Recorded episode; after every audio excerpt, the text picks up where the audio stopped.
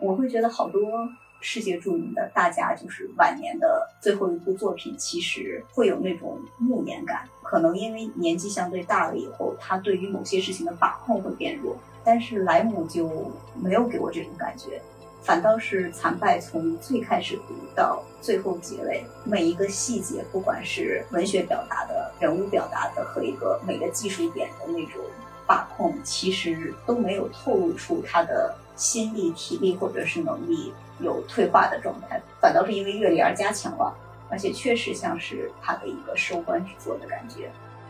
包括惨败这种书里面本身，当人类对。外星球这个所谓的昆塔星球进行所谓的推演的时候，莱姆他把当时八十年代末期，包括整个从五十年到八十年代人类本身美苏之间的这个冷战的局面，去映射到书中的人类对昆塔星人的推演上。所以这个惨败，如果我抛开它整个这个书的虚构剧情不看的话，它其实表达的我自己的感觉，它表达的是人类本身的这种。内在的无法化解的矛盾。莱姆他写东西，他虽然也是虚构的，但他是基于他对科技的理解上面去进一步的去虚构。就他的虚构是有他的这个对科学的认知作为一个基底。在他自己的传记里面，他也提到，就是说他作为作家，他写这个跟科学有关的东西，他会把当前发展到哪一步去弄得非常清楚，然后在这个角度上再会往前走。所以，在这个角度上来说，他是面向未来的哲学家。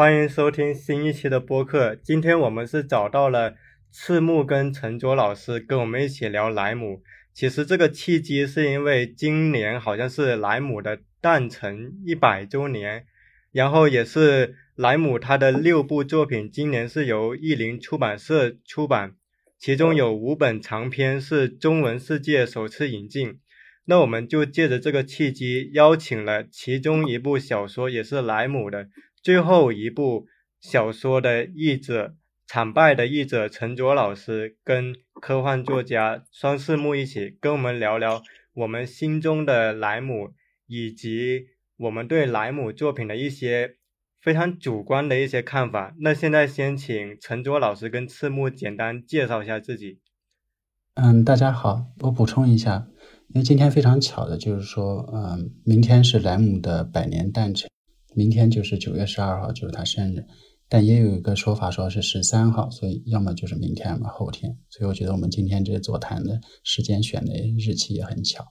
呃，我是陈卓，是科幻译者，翻译过的小说包括菲利普·迪克的《留把我的眼泪》，还有菲利普·迪克的一个传记叫《神圣入侵》，还有《火星救援》。最近翻译的是莱姆的《惨败》，本职工作是游戏设计师。现在在住在悉尼，谢谢。那我我来自我介绍。之前其实呃也参加过宗鹏老师的一期节目，是跟慕名一起聊推想小说。这次呃很高兴能聊莱姆，因为莱姆其实是非常强科幻、强推想的一个作者。我是幻作者，然后也有写《攻击王子子》和呃《胜利学派》这两本中短篇小说集。呃，我的本职工作就是现在是哲学方向的青椒。可能我自己的写作，或者是我对于科幻的兴趣和阅读，尤其是这些年，其实更多的偏向了更偏推理、推想或者有哲学命题的一些问题的探讨。我写的时候可能也会想靠近这些命题。当然，其实因为我就像大部分科幻迷一样，其实。都是从科幻世界开始，然后看着黄金时代风格的作品长大的。在这个基础上，其实当我去读莱姆的时候，我会发现他其实既有非常深的一些哲学的思考，尤其是对西方哲学的一些本质问题，其实是把握的很好的。呃，另外一方面，其实他在很多作品里给读者的体验，其实又有非常黄金时代质感的这种硬核的作品，所以就马上就卖一个案例，就是推荐大家去读莱姆。体验会很好。嗯，我觉得莱姆是一个常读常新的作家。我记得我第一次读索拉里斯星的时候，就有一种非常惊艳的感觉。但最近又读那个机器人大师，还有惨败，其实又会有新的体会。那刚好，其实陈卓老师就是惨败的译者。我觉得可以先有请陈卓老师给我们分享一下，你第一次接触莱姆是因为什么契机？为什么这五本长篇里面你会挑选惨败来进行翻译呢？我第一次读莱姆是大概二零零四年、零五年的时候读的第一本，和很多人一样都是呃索拉里斯星。我记得当时是四川科技出的一个，他在科幻大师这个系列里，他和还跟另外一本科幻小说放在一块，我记得叫《索拉里斯星开心一刻》。对，所以所以这么多年还是记得《开心一刻》这本小说，就是因为他和索拉里斯星在一起，当时就觉得特别好。后来又看了《完美的真空》，但是《完美真空》可能是因为有些翻译上的问题，就是一直没有看完。然后后来在呃国外的时候买了《机器人大师》的英文版。因为当时国内出中文版，我买不到，就看了他的英文版。再后来就啊有机会翻译这个《惨败》，是因为我和译林出版社关系比较好。之前那个菲利普·迪克和《火星救援》都是他们出版的，所以他们的编辑就让我从这个他们准备出的莱姆的几本书里面挑一本去翻译。当时的想法是这里面有长的有短的，但是索拉里斯因为我觉得已经有人翻译过了，我想翻译一本从来没翻译过的。然后又看了一下关于莱姆的这些作品的评价，还是觉得《惨败》是评价比较好的，然后就翻译它了。但是没想到它是一个难度非常大的一个小说，它比它的长度还是它的难度的其次，主要它中间涉及到的概念还有各种各样的景物的描写都非常的复杂，所以呃，这本书就这么翻译下来了。哎，那能否在不过多剧透的前提下，跟还没有读过这本书的朋友介绍一下《惨败》它可能是一个关于怎样的故事呢？不做剧透的话，大概可以说是这样子的，就是说人类发现了一个外星的行星，通过一些观测发现它应该是有文明的，因为它有一些特殊的行星反照率，还有一些特殊的啊观测结果。发现它有文明，所以人类终于有一个机会去跟这个外星文明进行沟通了。不是在它这个文明诞生的很早期，也不是在它很后期，可能都已经跟人类没办法交流的情况下，所以人类利用了这个黑洞、黑洞震荡这样一个技术，让他们的飞船能够正好大概在这个文明比较可以跟人类沟通的这个阶段派了飞船过去。所以整个故事说的都是。人类派着飞船去和外星文明沟通，但这个沟通遇到了非常大的阻碍，以及最后人类不断的去想敲这个门，但是外星人不去应答，所以人类去人类这个远征远征队是怎么去对付他们嗯遇到的这个困境吧？我觉得，嗯，所以无法剧透，因为如果剧透的话，这个书就没法看了啊。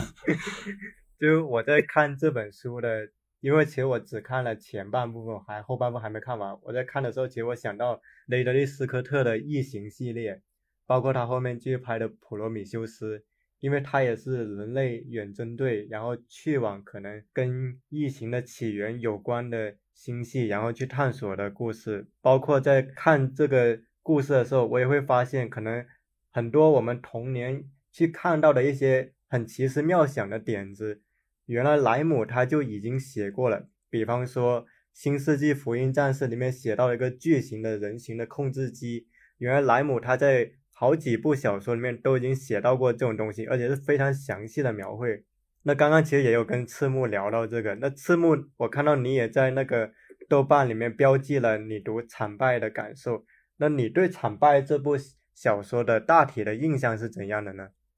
呃，我其实是这样的。嗯，我之前其实在国外的时候，企鹅系列那个，其实我还挺喜欢它那个设计的。当时我是买了买了惨败，然后买了那个未来学大会的英文版。然后当时回来的时候，我是蛮想读惨败的。然后第一，我英文没有那么好，就是因为小说其实并没有读的那么顺那么快。第二呢，就是惨败的英文版的开头。其实当时我读了第一章以后，我发现故事没有完全进去，然后之后就比较忙，然后我就放下了。然后所以这次译本有了以后，我就很开心的在赶快读读这个中文版。就陈老师译的非常好，就是他其实每个细节其实都扣得很到，而且中文版最开始，然后我读前三分之一的时候，或者说是这样读前三分之一的时候，基本上我能大概判断，就是第一章比较难进入的状态和前三分之一的呃有一些看似的闲笔，其实是会为后面服务的。然后等我整本书读完了以后，再去思考最开始读的这个体验，我就会发现。前面的阅读体感可能是莱姆有意设计的一种你难以进入的一个从信息到这个环境到这个这个故事到底是是一个什么走向，这种不是特别好把握和难以进入一个状态，其实跟他后面的整个故事和他想表达的宗旨其实是有联系的。所以这种联系，其实在某种意义上，就是它的这个理性的一个表达和它的这个整个的这个内容风格和这个剧情演进，其实是契合的非常好的。因为莱姆的主题其实。就是有很多其实是在讲人类去怎么去接触未知，然后就是用一个文学的方式去表达人类，不管用感性还是用理性，还是用各种方式吧，都很难去真正知道未知的东西。所以《惨败》这个小说，其实在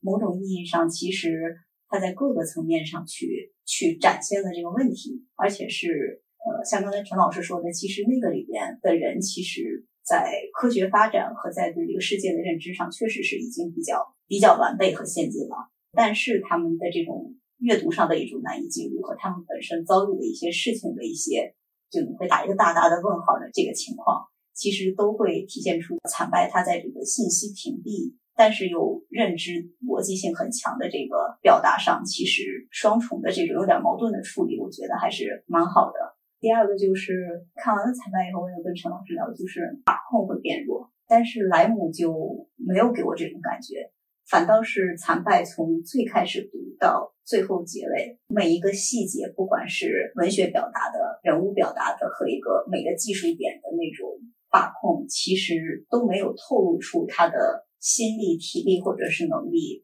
有退化的状态，反倒是因为阅历而加强了。而且确实像是他的一个收官之作的感觉，所以当时我我看完《彩败》以后，我就觉得这样的作家还真的挺让人佩服的，就是得在知识和在比例上都得有很好的一个调节和自律，可能才能到这样一个状态。所以莱姆在我心目当中可能就更高大了。就剧情的话，就像刚才陈老师说的，其实有些说了，可能后面结尾的那个地方就透了，就。那个体验就不好了，所以就是这次惨白不太好剧透，也就建议大家不要被剧透的去看这个惨白。所以在豆瓣上绕开所有可能会剧透的评价，或者干脆就不要看豆瓣评价，看一个豆瓣评分，然后就可以去看这本书了。哎，然后我其实有点好奇一件事，就是如果赤木跟陈卓老师呃了解的话，也可以说一下，就是为什么莱姆会以惨败作为这部小说的标题？惨败是否反映了他当时的一些心境？以及既然莱姆这么一位卓越的作家，他把惨败作为他的收官之作，那显然这本书在他的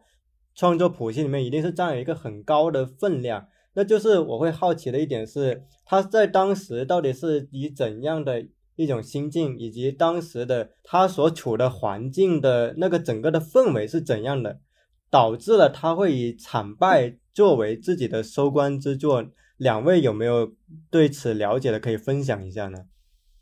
嗯，我先说一下我的一些了解，就是基于我的一些对他的一些研究，就看的一些相关的一些东西。我觉得是这样子的，因为他惨败大概写在在一九八五年、八六年的时候写的，后来在美国很快就出版了。当时波兰是有这个嗯戒严。出现了政治风波，然后他好像是移居到维也纳了，等于是不在波兰国内，等于开始避开这样一个比较动荡的时候。当时整个八十年代中后期，整个这个东欧的局势也比较复杂，等于是以莱姆的这个眼光的话，其实是大概是可以看到冷战要到了一个比较啊终结的这个阶段。嗯，我觉得包括《惨败》这种书里面本身，当人类对外星球这所谓的昆塔星球进行所谓的推演的时候，莱姆他把当时八十年代末期，包括整个从五十年到八十年代人类本身美苏之间的这个冷战的局面，去映射到书中的人类对昆塔星人的推演上。所以这个惨败，如果我抛开它整个这个书的虚构剧情不看的话，它其实表达的我自己的感觉，它表达的是人类本身的这种内在的无法化解的矛盾。当然，在八十年代看来的话，就是美苏之间这种大国之间所谓的博弈，最终会给人类导致一个惨败的这个局面。它是这样一个心理，我觉得。当然，这个书本身它这个惨败也有它自己内在的这个叙事的这个。呃，结构在在当中，但是莱姆他为什么那个时候，如果按照宗臣的这个问题的话，他为什么那个时候以这样一个呃书来作为他虚构作品的呃最后一部？我觉得是可以是这样理解，嗯，这是我个人的观点。嗯，那赤木，你对这个莱姆他生涯末期的创作主题，或者说在你读莱姆的时候，你会觉得莱姆这个作家他会比较关心什么样的一些？命题呢？我觉得你可以结合你读到莱姆的一些作品来说一下看看。呃，我这边要承认，就是我其实还没来得及去仔细看，就是莱姆的生平，然后尤其是刚才说到的，他相当于那段时间有点流亡海外的意思。他会在是一个什么状态和什么心境下去写的惨败？因为那个之后，相当于冷战结束以后，然后。就是可能，尤其是对于经历了冷战的人来说，冷战以那样的方式结束。人们又经历到了莱姆就是去世零几年去世的时候，所以没有没有看后期莱姆的访谈或者状态，所以我还是蛮难揣测就是他的心态的，因为呃，我觉得莱姆他本人不是一个很极端化的人，他的那个理性的把握是你能看出来他是能够跳开情绪上的极端化，然后去把为什么冷战对立的这种极端化会到这种程度去把它写出来的。呃，所以我看惨败的时候，我会觉得，一方面就是他确实是有某种意义上的隐喻在，但是另外一方面，其实他在做一些超出隐喻成分的一些创作。比如说看科幻的话，有些时候跟看那个非科幻的文学不一样。比如说科幻说天是红色的，叶子是银色的，反射着天的光，其实在科幻语境当中是个很现实主义的一个状态。但是在可能文学当中，可能就不是个现实主义描绘。那么莱姆在写这个人类对于对立的这个想象的时候，它是一个很实际的一个探索。然后，所以看惨败的时候，我会觉得他其实在当时的技术语境和当时的政治形态和当时他对人性的理解，他是在做某种意义上的认知，或者是对人认识能力的一个一个模仿和探索。也就是说，看惨败，或者说看旗主之声，因为旗主之声在某种意义上，因为旗主之声是直接放在呃冷战背景下的，所以其实这两个作品有一定的一个对比性。也就是说，当人类面对一些未知的时候，人为什么一定要把这件事情想成一个对立的情况？这个其实是很有意思的一个点。这个人为什么一定要把这个东西想成二元对立？这个其实也是一个很有意思的一个心理机制。其实莱姆并没有试图去回答这个问题，但是莱姆其实是以一个科学的认知的一个方式去探索人怎么去把这个这种心理状态很科学、很有逻辑的建立起来，然后又把它推向一个对于个体、社会和宇宙的整体的一个想象和构建。看的时候会觉得非常合理，但是又知道其实这个出发点其实是是要打一个问号的，但是这个出发点可能就是人类认识世界的一个根本模式。所以这个其实是，就是我觉得在非常哲学或者非常本体的层面上，其实莱姆对于整个他经历的从二战一直到冷战的这个人生的这个环节，其实进行了一个非常形而上或者是非常本体的一个想象。这个可能是莱姆比其他的单纯处理冷战问题的这个冷战的社会问题或者冷战的隐喻问题要做的更高的一点。这也是我觉得对他的挖掘，其实在当下的一个语境当中应该会更多。所以是不是也有可能今年其实莱姆的引进让我发现，其实莱姆的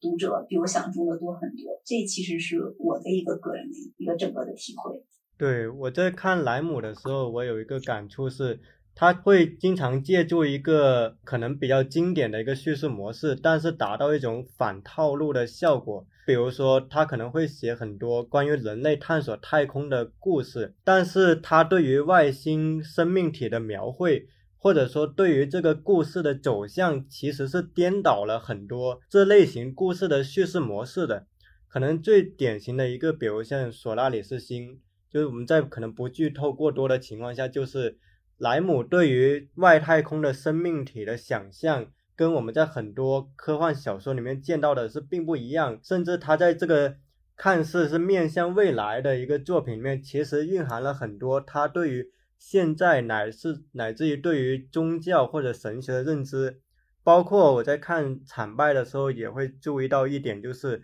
莱姆他在给这个角色乃至这些太空飞船什么设计名字的时候，其实可能也有他自己关于宗教方面的上面的一些考量。在我看来，莱姆可能是一个。对于宗教和对于当下的一些文化与政治，其实非常关心的一个作家，只是他是用一个科幻的形式去把它表现出来。那我觉得可以从《惨败》这本小说延宕开了，就是我觉得可以聊一下莱姆他的几部代表作，比如说像《索拉里斯星》或者像《机器人大师》。那这其中，《机器人大师》可能是莱姆的一个很经典的短篇小说集。那我也很好奇，就是陈卓老师跟赤木，呃，有没有看过这一部《机器人大师》？然后你们感觉这一部收录了莱姆比较具有代表性的一些中短篇小说的小说集，其实它蕴含了莱姆怎样的思考，又有哪些对于他所处的环境的一些反应呢？陈卓老师跟赤木都可以聊一下。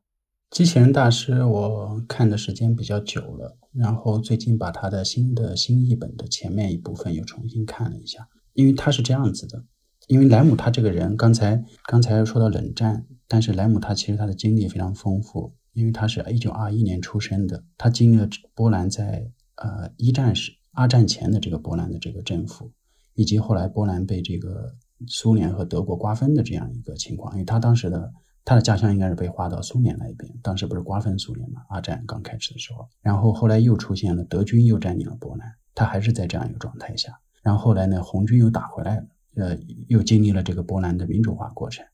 然后到他晚年的时候，经历了这个这个冷战结束，所以他基本上就是经历了整个二十世纪人类能够经历的各种各样的社社会形态、意识形态以及政权的形态。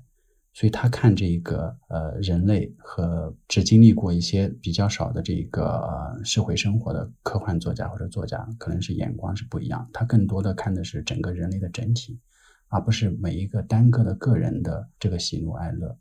所以他的《机器人大师》这本书的特点就是在于，他应该是在六十年代末、七十年代初、七十年代初写的《机器人大师》。他反映了当时他对我觉得他对波兰、对这一个呃苏联。东欧的一些政权，包括一些集权政权的一个整体的一些讽刺吧。然后他这一类书呢，我觉得他对现实、对现实关注比较多的书，反而会用讽刺的这个手法来写。像《索拉里斯星》和《惨败》这种，甚至像《七主之身》，虽然好像跟现实有点关系，但它《七主之身》最后是非常宏大的这个设想，已经跟人类的这个本身的历史和地球的历史没有什么太直接的现实关系了。反而会呃采取那样一个科幻的形式。有机器人大师，包括还有一些他没有引进的书，应该都是跟这个呃用讽刺的手法写，是因为他对现实的这些痛苦的人类的本身的悲剧，只能用讽刺来表示出来，从文学上的这种讽刺和幽默来表达出来，因为现实太过于痛苦了。这是我对他整个这个机器人大师这种寓言式的写法的理解吧。我这边也是，就是就是机器人大师的新的一本，我还没有完全看完。然后那个，因为机器人大师的之前那个一本，呃，其实看的没有那么早，呃，应该是三四年前看的，所以其实印象还比较深。最开始觉得就真的是挺可爱的，而且想法很不一样。呃，因为机器人大师其实莱姆就是创作周期还是肯定是比完整的一部作品要相对长一点。所以他的写作方式其实会不一样。比如说《机器人大师》中间非常长的，呃，就是主角叫呃特鲁厄和克拉帕乌修斯的这个七次远行，就很像《一千零一夜》的这个七次远行。然后里边的，因为《一千零一夜》作为中世纪的那个故事，其实它的一个核心的有趣点就是故事套故事。那么莱姆的这个作品里面，在这种就是有点模仿中世纪文风的故事套故事的这个环节里边，呃，写的非常丰富，而且是非常丰富的一个文学视角的一个展现。可能比如说去读《索拉利斯星七柱之声惨败》这样的作品，会觉得莱姆其实写的是比较冷峻的一个风格。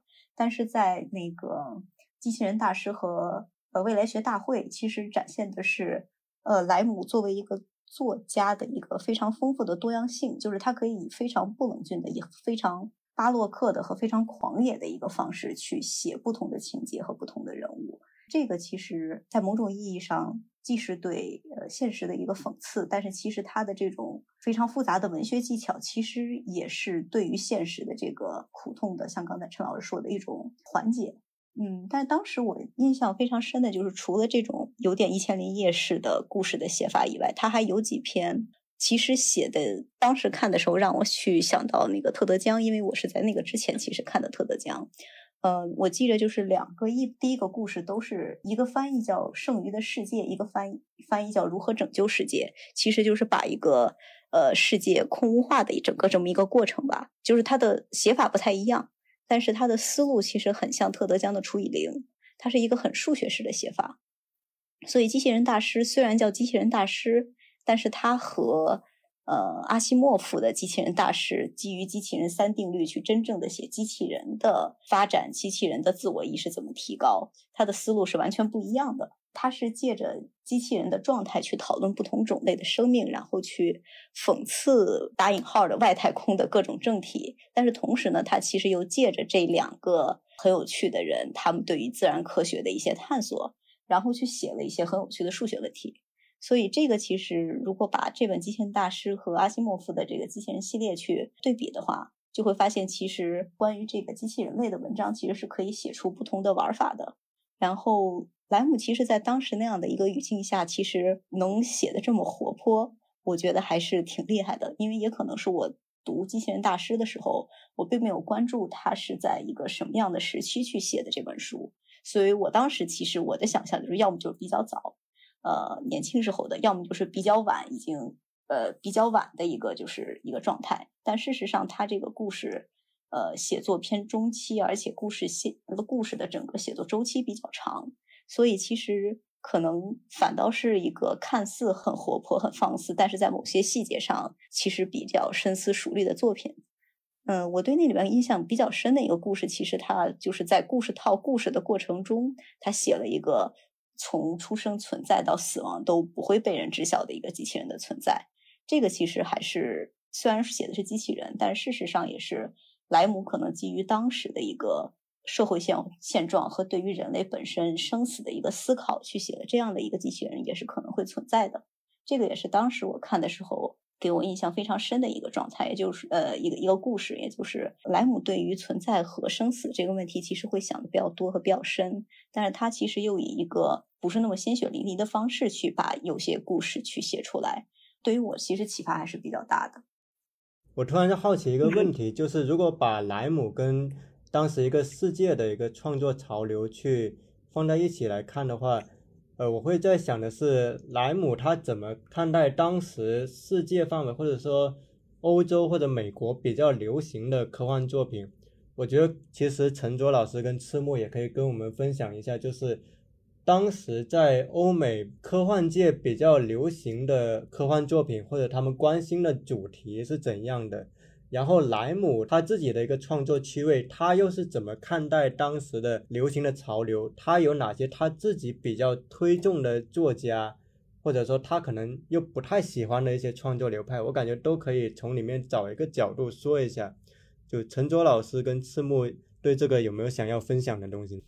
我有一点分享。莱姆他是因为在五十年代的时候在波兰很少有机会看到西方的科幻小说。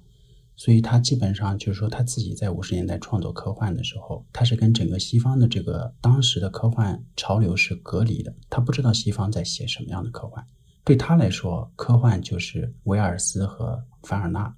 所以在他后来自己的一些传记中，包括访谈中，他提到说，他以为西方的科幻已经发展到一个边界了，也就是说，当凡尔纳和威尔斯他们创立了科幻之后，经过了这么多年发展，西方的科幻应该已经写的跟原来很不一样了。所以呢，到了六十年代，波兰有一些解禁，引入了一些西方的科幻之后，他看了之后他就非常惊讶。他说：“为什么不但没有进步，还出现了很大的退步呢？出现了很多主题的这个重复。”所以他专门对西方的科幻写了一些论文或者是散文，对他们进行从结构的角度进行批判。这个批判也传到了美国，所以美国的科幻界在七十年代初的时候也读到了莱姆关于对美国科幻的批评。然后他自己会觉得西方的科幻在不断的重复主题，而他自己这边包括像索拉里斯星、七度之身，已经开始把这个科幻推向了一些边界。对他用他自己的说法来说，他已经推向了边界。到了七十年代中期，他开始写完美的真空，已经完全不是。不是科幻的范畴，他已经创造了这种新的手法，在表达他自己的这个理念。在这里面，他可能对一些作家比较欣赏的，像美国的菲利普·迪克，他比较欣赏；其他的，他都认为大部分可能除了像厄苏拉·勒古恩，他也比较欣赏。但大部分他觉得都没有在科幻的范式上出现一些突破，所以到了后期，他也不怎么去研究美国的科幻。所以在七十年代后，他自己也就不怎么去批判美国的科幻，这是我了解到的。哦，我这边可能补充的就是，莱姆的阅读面就是特别的广。如果做莱姆研究的话，可能对比的并不是他对于当时的文学流派的捕捉和批判，或者是非批判，其实可能是他对于当时的发展，对于当时的呃，哪怕是哲学方面的著作。他的一个阅读补充和对于这个的反思，所以他作为一个作家，跟其他很多做纯纯文学的这个作家可能很不一样，就是他会去看很多非文学的东西。他从小就很聪明，然后知识量和阅读量也比较大，所以他本身对于前沿科学的捕捉，至少在当时他可以接触到范围内的前沿科学的捕捉是非常强的。所以这也就是为什么其实他在。科幻这个文脉上确实是更多继承法尔纳·威尔斯的这种，也就是说，对于前沿社会、前沿前沿科学的捕捉、反思和对于科幻这个或者科学本身这个范式的该怎么处理，他是有有一定的把握，而且有一定自己的想法的。我这边读的话，就是他其实应该是对当时，尤其是二十世纪的哲学的不同的流派的发展，其实也比较了解。比如说。他肯定是对于康德的体系的很多概念比较熟。那么二十世纪其实对于康德的发展，比如说像现象学，或者是二十世纪就是其他的，比如说哪怕像弗洛伊德主义或者二十世纪结构主义、结构主义，然后之后所产生的各种哲学思想和流派，他是大概知道的。然后从他的一些小说或者他的一些文章，或者有一些访谈，或者哪怕他们偶尔角色说出来的一些话。你能感受到他对于一些前沿的思想流派和技术流派的自己的判断、把握和分析。嗯，所以我现在其实还蛮期待去他的《技术大全》的那个中译本，因为今年应该也会出。嗯，因为看他的非科幻小说，其实可能会更多的知道他的写作资源的一个源头，然后写作资源的这个源头可能会跟其他人很不一样，所以也能够显示出来，其实。他对于当时社会的一个把握，莱姆对于文学的了解，可能我觉得也是跟七十年代就是科幻研究形成以后对于科幻的定位，和我们这个时代对于文学的定位，可能也是不太一样的。因为他自己是专门写过文章去讨论什么是文学，什么是科幻，而且他自己是写过一些不是按照学术体系的一个写法去讨论科幻文学。然后这个的话，其实国内肯定是没有引进。其实我也不太确定英文版有没有引进。比如说，就是我之前嗯搜到的时候，比如说他写过《科幻与未来学》（Science Fiction and Futurology） 这一本书，其实你就会看到他是在讨论科幻和未来学这种从比较理论的层面去介入这个问题。然后他也写过《The Philosophy of Chance》，或者把它翻译成“机会的偶然的哲学”或者是“可能性的哲学”都行。也就是说，他事实上是对于这种有点概率问题，或者是对于这个偶然性，其实是有自己的看法的。而且他其实专门写了关于这个的理论性的文章。呃，所以如果去讨论莱姆的话，其实就很难。呃，也可能是因为这个，其实国外其实对莱姆的研研究虽然这么多年了，大家有很多爱莱姆的读者，但对莱姆的研究也很难，可能做的，因为我本来觉得可能会做的比较多，我搜了一下，没有我想象中的多。嗯，可能就是因为莱姆本身他的作品的资源，其实可能更多的是哲学、技术、控制论、未来学等各个层面的东西。他对于文学或者艺术的理解，就是虽然很深，但是其实是在他的写作资源的组成中是一块儿。这个其实是让他不同于他当时的时代，也不同于我们当代的这个写作者。他是真正是面向未来和面向全体人类知识的那种写作方式。所以，就到现在为止，可能莱姆还是一个不太可能超越的高峰。我听说好像理想国要引进他写的一本《技术学大全》，就是对对对，就是这本。因为今年不是莱姆的纪念年嘛，好像很多出版社都是卯着劲要在今年把它出了。科幻世界好像还要出两本他那个呃早期的作品集，呃就是短篇小说集。好像是《新旅行日记》和《太空旅行者》，对，空幻世界还要再出两本，所以我还在期待着今年会出更多。我我们好像完美的真空也要出。对啊，对对对，好对。我觉得好像这个也是全译本。之所以莱姆的国内研究那么少，可能也是因为他的中译本迟迟没有更新，然后可能以前的译本估计可能也很难买到有关系。因为可能现在国内很多学者还是会比较依赖像中译本或者哪怕有英译本这样的资源，如果没有的话，他们即便对莱姆感兴趣，可能也会觉得非常的费神。嗯，对。其实刚才听这个赤木说到这个莱姆这个研究，还有宗臣说莱姆这研究，让我想到了一个比喻吧，就是说，其实我们看莱姆，就像在索拉里斯星里面。人类看索拉里斯星一样，我们可能对它的一个认识处于一个逼近的状态，但永远达不到一个完全的状态，因为它的这个，当然这个比喻是夸大了嘛，但是它的体系过于庞大和丰富，对于当代的无论是科幻作家还是做文艺呃或者是做哲学研究的这个研究者来说，你要把他的这个体系全部把握住的话，要得看，不光要看他写过的东西，还要看他了解的东西。然后这个体系之数太庞大了，有当时有前前沿的科学，有他的未来学，有他的科幻作品，有他的非虚构作品，还有很多哲学作品，是这样。我就觉得莱姆他本身可能就像一座博物馆，如果仅仅了解科幻去解读它，也很远远不够，因为他自己涉足的领域实在是太广了。可能做一个稍微不是那么恰当的对比，像他的知识谱系其实有点像博览群书的博尔赫斯那样，因为博尔赫斯也是一个阅读量非常广的人。那么这个时候其实要解读博尔赫斯也是非常困难的一个问题。但可能随着今年他的中译本的翻新，可能未来几年也许会出现个国内的莱姆研究的小高潮也不一定，因为现在国内关于莱姆的研究真的就就像真空一样。我自己在搜索资料的时候也是吃了一惊。你刚才说就是跟博尔赫斯对比，之前就是我跟跟跟陈忠老师刚联系上也提到这个，因为他和就是博尔赫斯和莱姆都写过虚构作品的虚构评论集，但是事实上两个人的这个风格就就会差别会觉得很大。我是那个本科的时候就是读的博尔赫斯嘛，当当时就对我很影响很大，因为我觉得哇好厉害啊。嗯，我后来比较晚的时候才读的那个《完美的真空》，这次其实我又又看了一遍。现在可能看的话，我就会发现，我会觉得我更喜欢莱姆，而且可能在某种意义上觉得，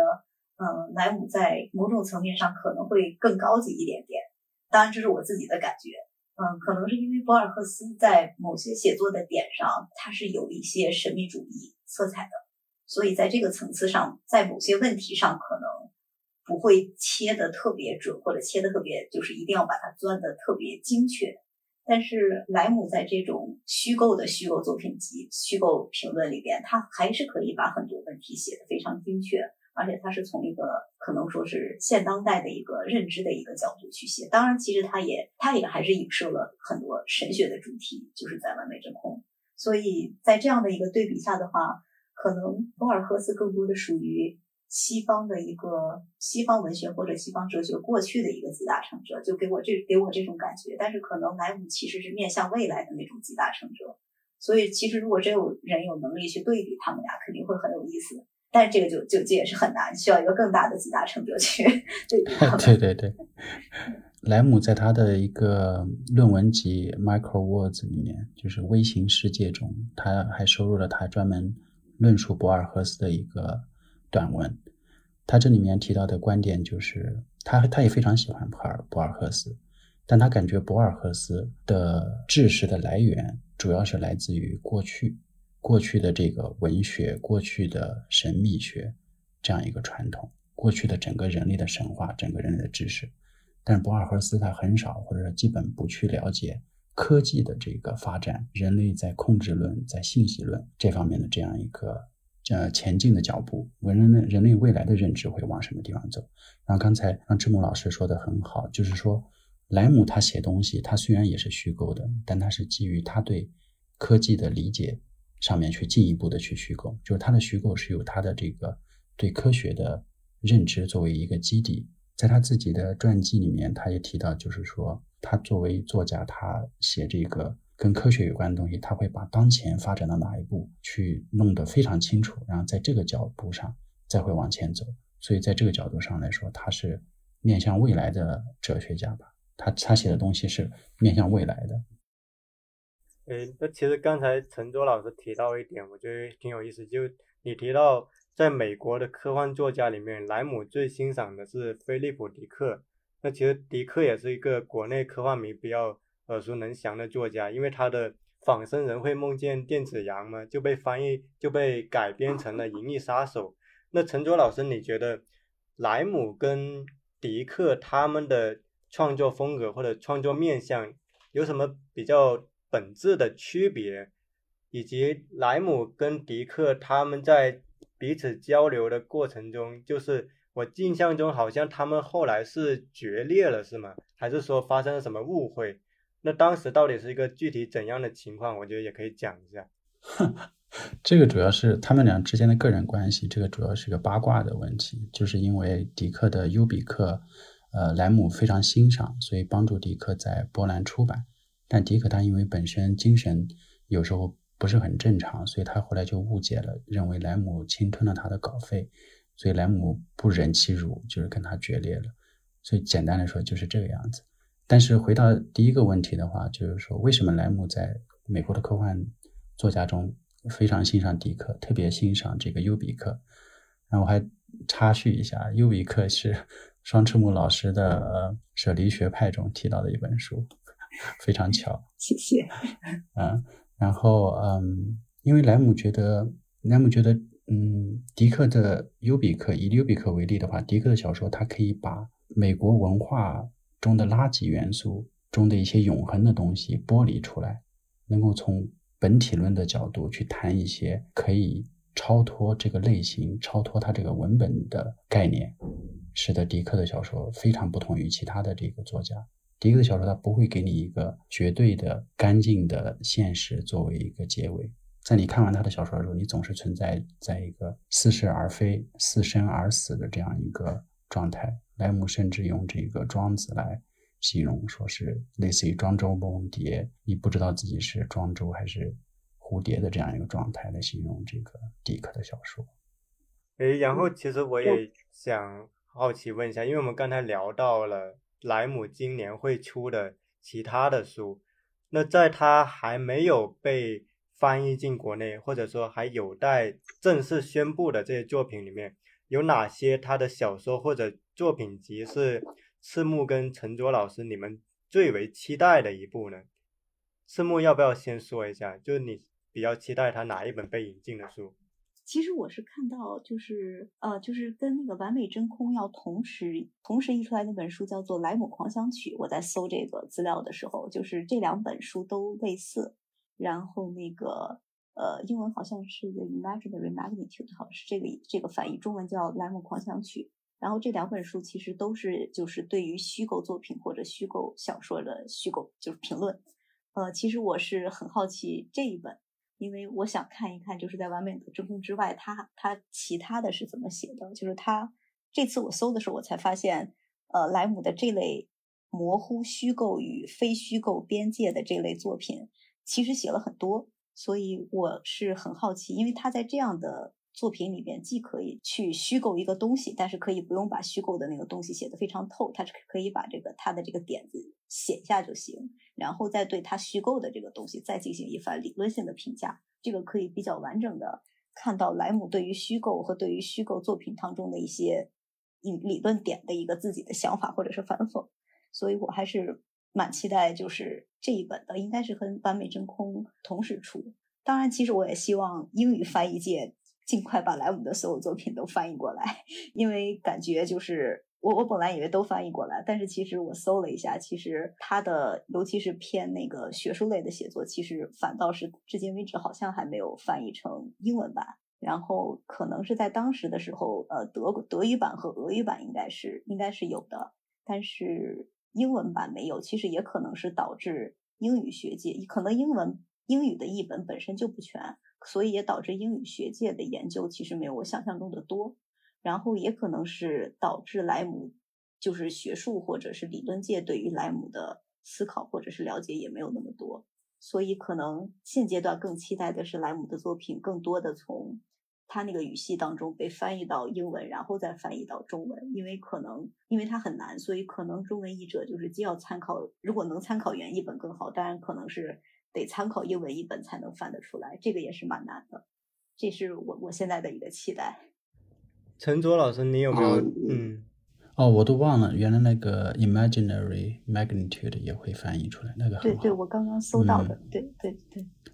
那我也期待一下，因为这一本我也没看过英文版，然后完美的真空看完之后会觉得，可能会觉得呃意犹未尽啊。这两本书等于是他的。他的珠联璧合，他是左青龙右白虎吧？因为他两个书都是对虚构书的书评，但是两个书的侧重点不太一样。完美真空，我觉得还是很多地方还是侧重比较偏硬一点的书的呃书评。Imaginary Magnitude 就是莱姆狂想曲，可能是对一些更多是文一点的书的一些书评，所以两个可以对照起来看，这样可以看到一个更加完整的一个莱姆。我感觉，其实经过陈卓老师跟赤木的介绍，其实莱姆除了小说家的身份，他实际上也是一个非常卓越的，我们可以姑且叫思想家跟文学批评家。但是好像他在中文世界里面，暂时仍然只是他小说家的身份被很严肃的对待，他其他身份其实是某种程度上有点被忽略了，导致他在那一方面的很多著作其实翻译是滞后的。我不知道大家会不会有这种感觉，因为实际上我最开始接触他也是通过他作为小说家的身份，但是可能在稍微了解之后，我其实会蛮期待他对于很多科幻前沿或者关于社会前沿的很多命题的讨论，因为刚才也是问到大家对他的没有引进的书的一个期待，我自己其实蛮期待的一本就是那本《技术学大全》。就是那本理想国想要出的书，因为它其实也包含了莱姆自己对当下的很多命题的一些思考。然后，其实我们现在也快录了将近一个小时了，我会可能最后问两个问题吧，然后可能我们这期讨论其实就可以大概圆满的收尾。我先问一个问题，就是如果回顾莱姆的小说，两位老师会觉得？哪几个设定，或者谁举出一个设定是你们在看的时候，你们觉得非常的让你们印象深刻的，就是莱姆的哪一个创意，或者说他去搭的这个东西，让你们觉得，哎，真的是之前可能没有看到的过的东西。然后赤木，你要先说说看吗？嗯，好啊。那如果是说，就是莱姆给我影响最大的，其实可能现在虽然我看过《惨败》，我我我很。如果我同时看《索拉利斯星》和《参拜》的话，可能我得想一下这两个，可能哪个我更更让我觉得对我影响大，或者更让我体会到一些超越性的东西。但是毕竟《索拉利斯星》是我本科时候看的，所以那个时候我第一次看到《索拉利斯星》以后，呃，当时给我的一个体会，而且这个体会在现在我估计以后也不会变的。关于宇宙类的科幻小说。我是肯定不会写了，然后因为我觉得他已经写到了一个反正凡人达不到的境界。而且他的那个对于宇宙的想象，其实是他能把个体存在和宇宙存在的根本问题联系在一起写。因为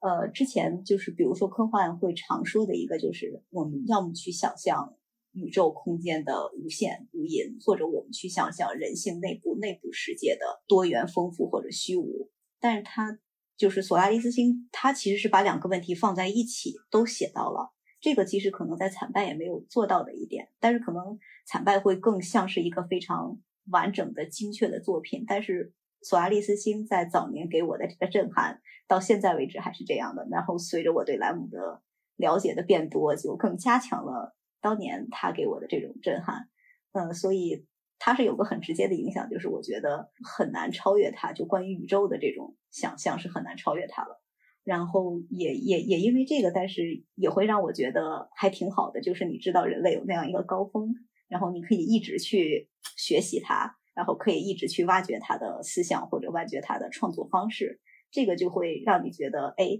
就是会有一个很厉害的人，你会他就会一直立在那，应该不会倒的那种，而且他不会被时代淘汰，然后可以一直去看它。这个其实是苏亚利斯星或者莱姆，其实。到现在为止，给我的一个就是体验或者是震撼吧。陈卓老师有要补充的吗？嗯，好的。我最近看他的一些书里面，我觉得比较震撼的还是《奇主之身》的一些设定。比方说，《奇主之身》里面说到，因为《奇主之身》它跟他其他的作品，至少我看过的来比的话，有一个不一样的地方，因为其他的都是人类去跟外星人接触，但《奇主之身》等于是说人类接受到了外星人的这个中微子波。也就是说，从外星人的角度来说，他其实他想跟人类来接触。那在这种情况下的话，人类的反应是什么样的？在这种情况下，人类的反应其实跟人类对索拉里斯星和对惨败里面的昆塔星是一样的。无论是索拉里所谓的索拉里斯星学，还是惨败里面对这个泽塔星系的研究，还是七主之身的所谓的七主之身学，因为人类他总是说，我现在一定要把这个宇宙的知识都了解。希尔伯特说的吧，说我们一定能知道所有未来的东西都能知道，但是莱姆在他的包括七主之身，包括索拉里斯里面都强调说，我们现在不能知道，将来也不能知道。意思就是说，我理解莱姆在七主之身也好，特别在七主之身里面，他强调了这一点，就是人类探究这个未知以及保有的这个所谓的人类能够认识到知识的边界的信心，是很值得去我们去反思的。因为从从这个启蒙到现在，人类总觉得科学是无往而不利的，人类对这个现实的认识是永远可以进行下去的。我们可以从这个原子到原子核到夸克一直去研究下去。我们对这个外星的探索是无限的。但是在七柱之声中给我的感觉就是，人类他一方面连自己的这个内部的矛盾都无法解决好，更何况去研究这个呃宇宙中的未知，因为。稍微剧透一下，就是说这个中微子波里面它包含一些非常危险的东西，它有可能就是说成为一个把人类直接去除掉的一个工具。就是人类他很可能会研究一些东西，不知不觉就把自己给灭了。但是莱姆他在这中间，他用了大量的这一个笔墨来描绘。人类怎么跟一个完全未知的东西去进行交流？它其实反映的不是宇宙想告诉你什么，而是人类他总是想知道自己是自己在在这些无论是七主之身，还是七主身的中微子波，还是索拉里行星大洋里面，总是想看到自己是什么样子。他其实并不在乎除了自己之外的宇宙是什么样子，因为他去探索宇宙的过程，他总是想去探索他自己。这是我的一个 七主之身对我的一个印象。嗯。对，其实我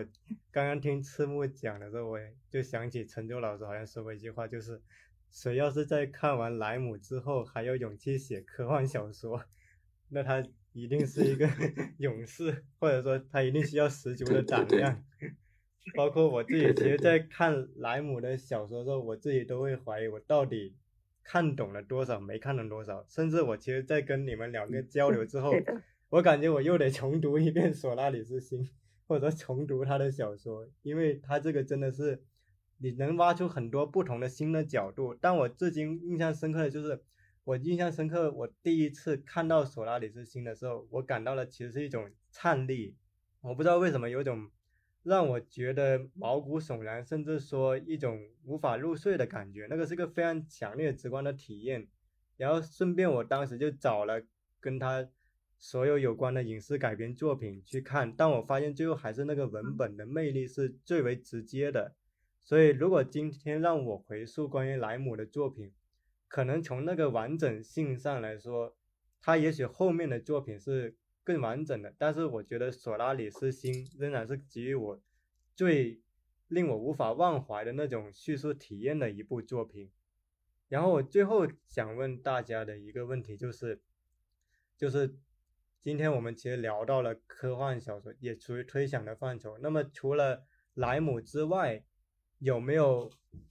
东欧或者说欧洲范围内的大家可能还自心里比较想推荐的一位小说家的作品？可能他还没有被国内的读者充分认识到，但是他的作品同样是非常优秀。就是赤木跟陈卓老师，你们有没有这样一位想要推荐的作家呢？我我这边先说，因为我特别想补充一下你刚才说的这个改编版本，我就先补充这个。嗯，因为我也是看了这个莱姆的，我我我看的我只看了莱姆那个塔克斯基的那一版，我是抱着很大的期待去看的。那个小说最后半个小时以前基本上是满足我的期待的。最后半个小时为什么不满足，我就都不剧透了。所以当时我看完了最后半个小时，我就很伤心、很难受。但是当时也觉得，就是莱姆的这个文学部分，虽然我觉得塔科夫斯基已经以那个视听语言的方式，已经是在氛围和这个人物存在的这种质感上，已经在无限接近了。尤其是基于他当时的那个特效水平，但是到结尾的时候，还是提很难提到这个纯文字的这个表达的高度上。后来隔了一段时间以后，是北影节放那个塔科夫斯基的那个《前行者》，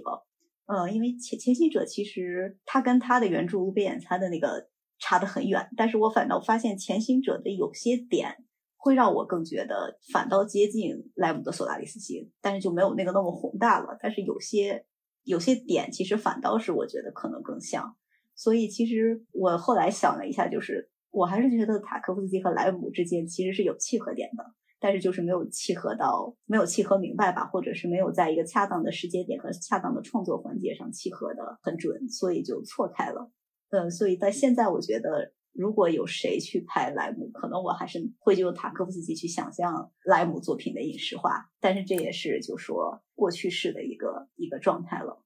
呃，然后我就接着宗成的就是宗成的问题，也就是说有没有呃东欧的科幻作家？其实我要承认，就是我还真。了解的不多，我我能想到的其实是再早一点的一个作者，就是卡尔恰佩克，是捷克的科幻剧作家或者是科幻小说家，就是我们常用的呃，就是 robot 这个词，其实是他最先在他的一个《罗素姆的万能机器人》这本书里边用的，因为那个时候机器人其实是带有就是很共产主义或者社会主义阶级色彩的，是因为 robot 的词根其实在捷克语的或者是他们那个语系当中是奴隶。所以，其实 “robot” 这个词，其实在这样的一个语境下，通过卡尔恰贝克，其实发展到现在被我们使用，去用来去形成一个机械化的一个人。但是，他其实在他之前，比如说自动机或者是 Android，的其实会比他这个词更早一点。但是，反倒是机器人，因为他的这个作品所流行了。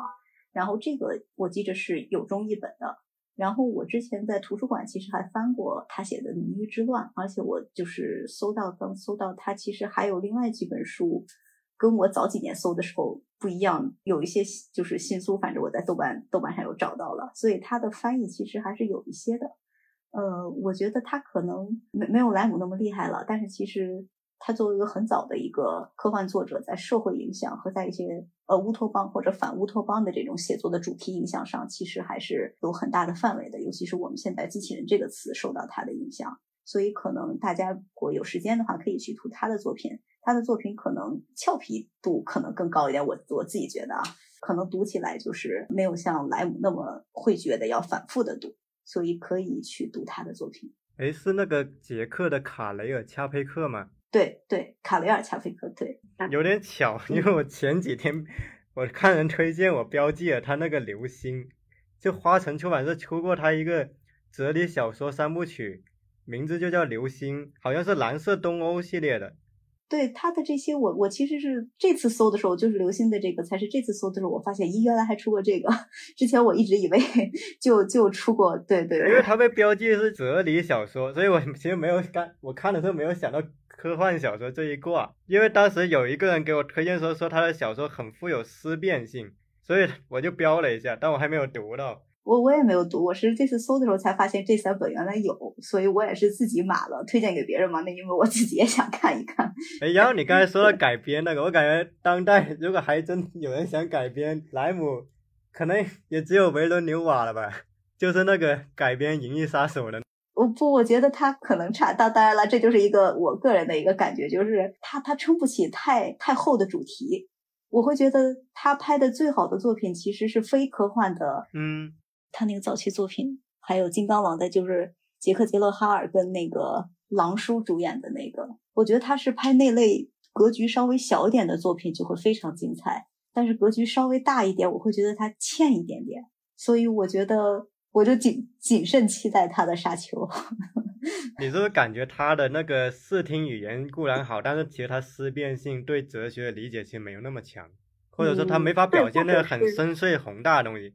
或者或者他把劲儿都使在了视听上，就是他他每个导演对于这个就劲儿使的不一样，他劲儿更多的使在视听上了。当然，现代现当代可能年轻影视创创作者可能都有这个问题，就是因为视听是艺术表达的必要手段，也是让别人记住你最最快的一个手段。因为视听本来就是比较直观的，所以如果视听语言好的话，就会更容易拿拿到大项目，拿到好项目。所以没有办法。就只能是把劲儿都先花在这个层面上，但是长期缺点的话呢，就是对于有些问题的把握可能就就稍微欠一点。当然，这是我我自己的看法。对我其实有个感受，今天越来越少那种塔可夫斯基类型的创作者，或者说越来越少那种真的能够把宏大史诗或者富有哲理性思辨性的。东西拍好的导演，因为我自己一个感觉，我其实是很喜欢像塔可夫斯基或者说像安哲罗普洛斯那种影像的，但我觉得就是他们之后，我基本很难在中生代的导演里面看到类似的人了。当然，这是我自己一个偏见吧。就我们回到正题，就是陈卓老师，你有推荐吗？刚才说到塔可夫斯基拍这个《潜行者》。我其实 也是最近才看过，以前都是觉得它是不是太长太闷了，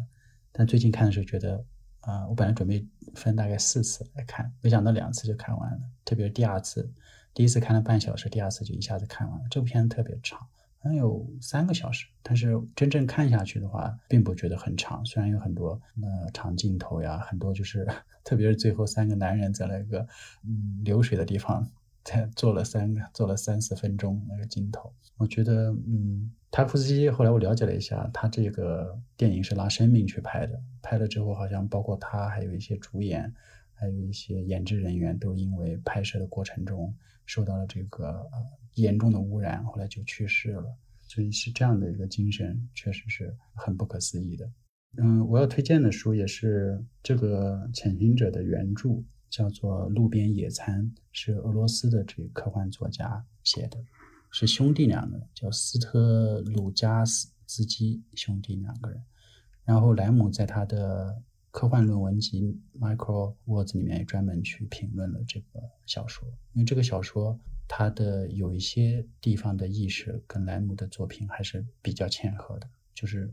他不是说外星人来跟你沟通，而是完全你是在面对一个未知的东西，人家根本就不知道怎么跟你沟通，或者说根本不在乎你，不存在一个沟通的这个层面上的东西。在这种情况下，人类对这样一个外星人在地球上留下的各种奇奇怪怪的所谓的野餐留下的垃圾会什么样的感想，会什么样的这个利用？这莱姆比较看重的一点。这本科幻小说特别好。还有一个就是波尔加科夫的。科幻小说《不祥的蛋》也是值得推荐的。布尔恰科夫他的《大师与玛格丽特》很有名，他那也写过科幻。行，那我觉得我们这次的分享就到这里。其实，当然，我觉得有必要说一点，我觉得莱姆的东西啊，其实很难用一次甚至两次分享去涵盖。所以，可能未来有机会的话，我还蛮期待，如果有什么新的契机，我们可以再讨论莱姆，甚至说其他的科幻作家的作品。当然，这次肯定是非常感谢赤木跟陈卓老师来跟我们做这一次的分享，然后也说到很多，我觉得是真的是我第一次听到的一些东西。我们这一期暂时就到这里结束，然后要留意我们这一期以及后面的播客以及数据稿的朋友，可以关注订阅我们的播客《席地而坐》，以及留意我们的公众号，因为我们最近刚刚把我们同名的公众号跟微博也建起来。这一期到这里就圆满结束了，就谢谢赤木跟陈卓老师，然后我们下期再见。